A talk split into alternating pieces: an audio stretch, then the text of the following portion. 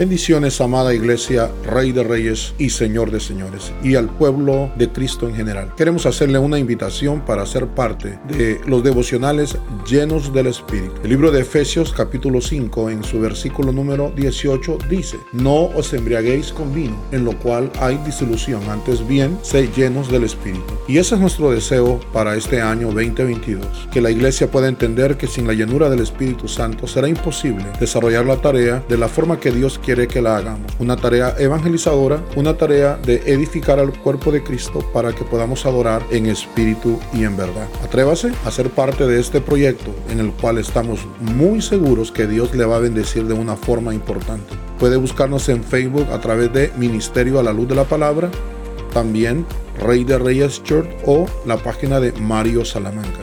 Y en YouTube por la página Rey de Reyes. Les esperamos.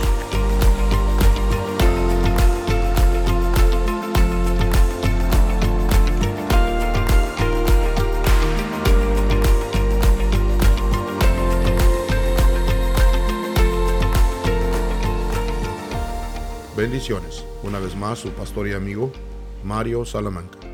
En esta ocasión vamos a leer en el Evangelio de Lucas, en el capítulo número 4, en el versículo 18.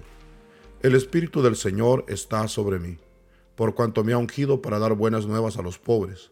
Me ha enviado a sanar a los quebrantados de corazón, a pregonar libertad a los cautivos y vista a los ciegos, a poner en libertad a los oprimidos, a predicar el año agradable del Señor.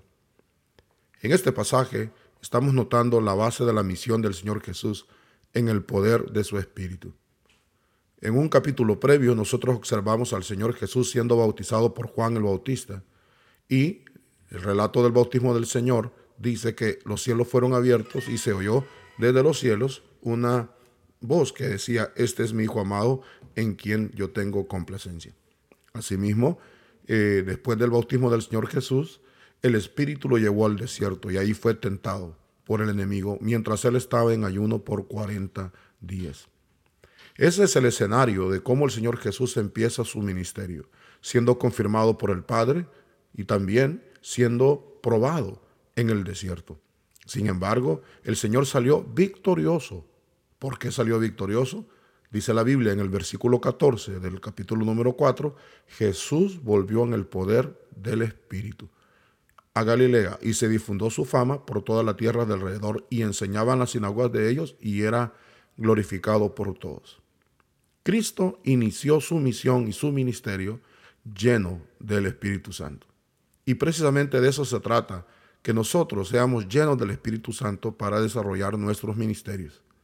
Vivimos ante un mundo paradójicamente ajeno a las cosas de Dios. Un mundo que Dios creó, que le puso propósitos y estableció un orden para que viviéramos en él. Pero el ser humano se ha alejado de Dios y le ha dado la espalda a los valores y a los principios del reino. Es ahí cuando el Señor nos manda a nosotros como discípulos y en medio de las circunstancias incluso adversas, vamos y enseñamos el mensaje del Evangelio. Pero para poder ser efectivos y poder llegar a una comunidad secular, una comunidad de que no siempre nos va a recibir el mensaje que llevamos, debemos hacerlo en la llenura del Espíritu Santo. Con nuestras propias habilidades, nuestros propios talentos y posiblemente con ciertas ah, habilidades de tecnología podemos entretener a las personas. Podemos lograr la atención de algunos cuantos. Pero Dios no nos ha llamado a lograr ni siquiera la atención de las personas. Dios nos ha llamado a que las personas se encuentren con Dios y que las personas reconozcan que son pecadores y el único que les puede ayudar es Él. Para ello, el predicador, la iglesia y cada uno de nosotros los creyentes debemos de desarrollar nuestro ministerio en el poder del Espíritu. Dios te ha ungido, mi hermano, mi hermana. Te ha ungido para que des buenas nuevas. Te ha ungido para que lleves libertad a los quebrantados de corazón.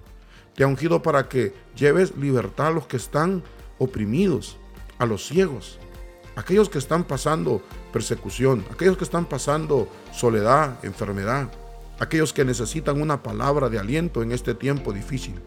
Tú eres ese portador, ese heraldo de Dios en medio de un mundo hostil, pero lleno del poder del Espíritu Santo, puedes desarrollar la tarea que Dios te ha encomendado. Hasta la próxima.